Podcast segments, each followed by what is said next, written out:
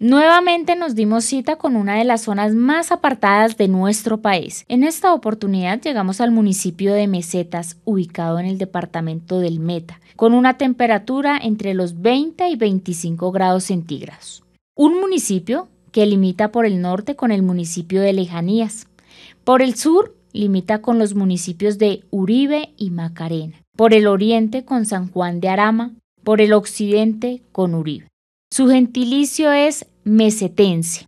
Hablemos de la actividad económica. Entre ellas se destacan el maíz, el café, el cacao, el plátano, la caña, también los frutales y cítricos. Se destaca por otra parte la actividad ganadera vacuna, agroturismo del café. Después de un trayecto de casi cinco horas y media y de haber recorrido aproximadamente 248 kilómetros, hemos llegado a cumplir el compromiso que tenemos con los niños de la institución educativa Río Huejar, sede principal Rosas en Meseta Meta. Pero antes de dar inicio a nuestra actividad del día, vemos con gran tristeza el olvido que estos gobiernos han tenido sobre todo con las instituciones de las zonas más apartadas de nuestro país. Hemos evidenciado la carencia y el mal estado del único escenario deportivo con el que cuentan los niños. En esta oportunidad fueron 138 los niños beneficiados de esta actividad social y recreativa que realiza nuestro Club Deportivo Cotrasport con el apoyo de nuestra cooperativa